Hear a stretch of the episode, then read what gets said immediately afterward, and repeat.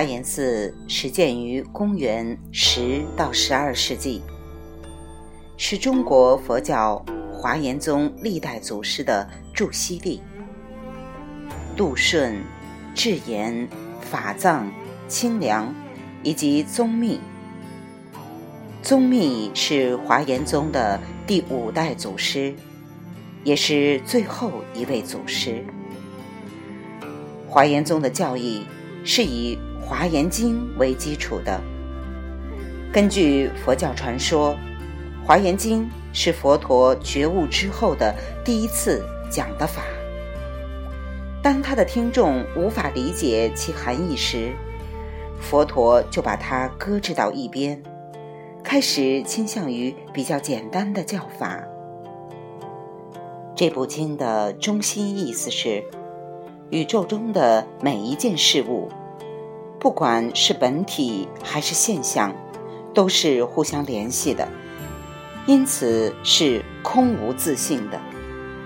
因为空无自性，所以每一件事物都与法是一体的，每个人都与佛是一体的。为了说明这一点，有一次三祖把一尊佛像放在中间。在他周围四面八方都摆满了镜子，每一面镜子不仅映现出了佛像，而且还映现出了其他镜子的影像，如此重重无尽。想象一下，不管你朝哪儿看，你都能看到一尊佛。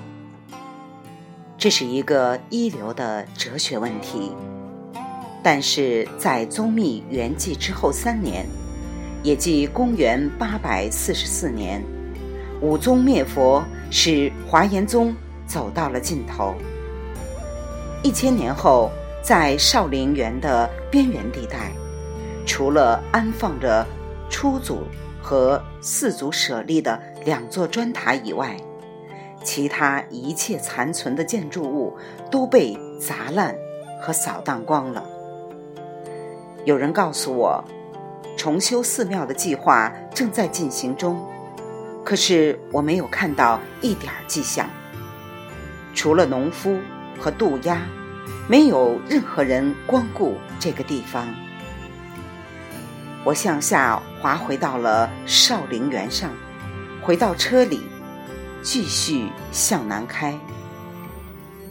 七公里后，路分岔了。左边的路通向兴教寺，右边的通向南五台。我们沿着西边的那条路，向着南五台苍蓝的山岭开去。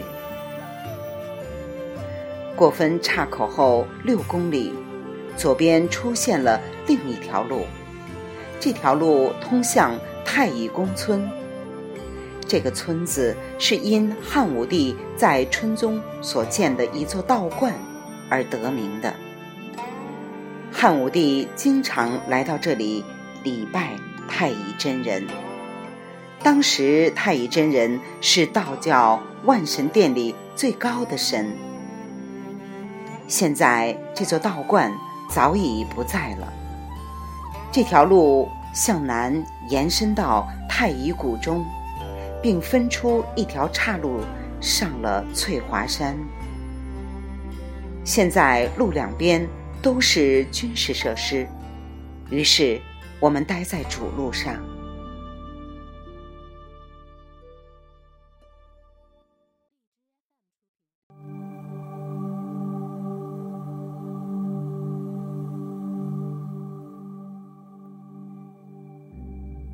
行驶了三公里后。在南五台村，我们掉头向南，继续又开了一公里，来到山脚下的弥陀寺。弥陀寺是一个建筑大杂烩，透露出它混乱的历史。我们进去的时候，我情不自禁地注意到了前面大殿附近的一棵巨大的、古老的木兰树。另外还有一棵长在后面的院子里，他们一起给大殿蒙上了一层洁白的花瓣，散发出一股微妙的芳香。大殿本身完全被一尊花花绿绿的弥勒佛的石膏像所占据了，它是那样的鲜艳刺激，似乎在祈求红卫兵回来。后面的大殿是一个受人欢迎的反衬，里面没有常见的供桌和佛像，一座塔占据了大殿的中心，塔周围即沿着四墙排列着五百罗汉的石雕，他们的工艺是一流的。后来我了解到，是香港的佛教徒从南方的沿海城市汕头雇了八个石匠。来干的这个工程，这个工程花了他们两年的时间。塔旁边的塑像里面，有我的老朋友寒山和石德。我被这些石雕深深的打动了，几乎没有注意到地上铺着成千上万的木兰花萼片，或者说是花壳。后来方丈告诉我，木兰花萼片可以做治疗鼻窦炎的药。和尚们准备一等天气好转，就把它们放到外面晾干，然后卖掉。出去来到院子里，我探头往一间侧室里望去，看见了我六个月前见过的方丈。他一见到我。就哈哈大笑起来。我从来没有遇见过比他更爱笑的和尚。我觉得他说话从来没有超过两三句，就会停下来咯咯的笑。他的名字叫德成，六十九岁，是在长安县长大的，原来是个农民，三十岁的时候出家了。在一座寺庙里学习了几年之后，他成为丰河河谷上观音山顶的一个隐士。六年后，他搬到谷口附近的净业寺，最后成为净业寺和附近的丰德寺两个寺庙的方丈。他说，文革前，净业寺有四十位和尚，丰德寺有六十位尼师。而东宫的四十八座茅棚里，很多都住着隐士。一九八五年，省佛教协会请德成接管弥陀寺。他说，他刚来的时候，这里什么都没有，没有和尚，没有大殿，什么也没有。大殿在文革期间被砸烂了。剩下的建筑物被政府官员和士兵占用了，他想方设法使他们都搬了出去。从他几乎不断的笑声中来判断，我敢肯定，这一点他不是通过对抗的方式办到的。我问他，人们到他这儿请求开示的时候，他教人们什么？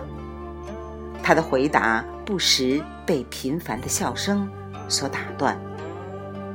他说：“我教各种各样零星的东西，你提吧，任何看起来合适的东西，一点这个，一点那个，这差不多是修行的全部。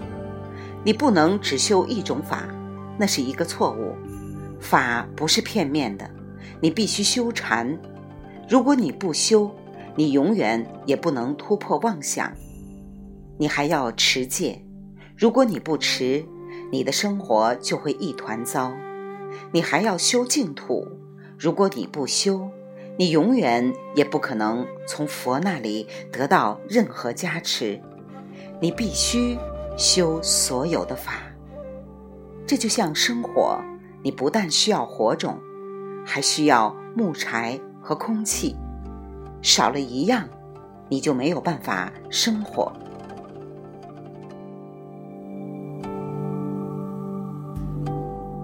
未完待续，来自清音儿语子清分享，欢迎订阅收听。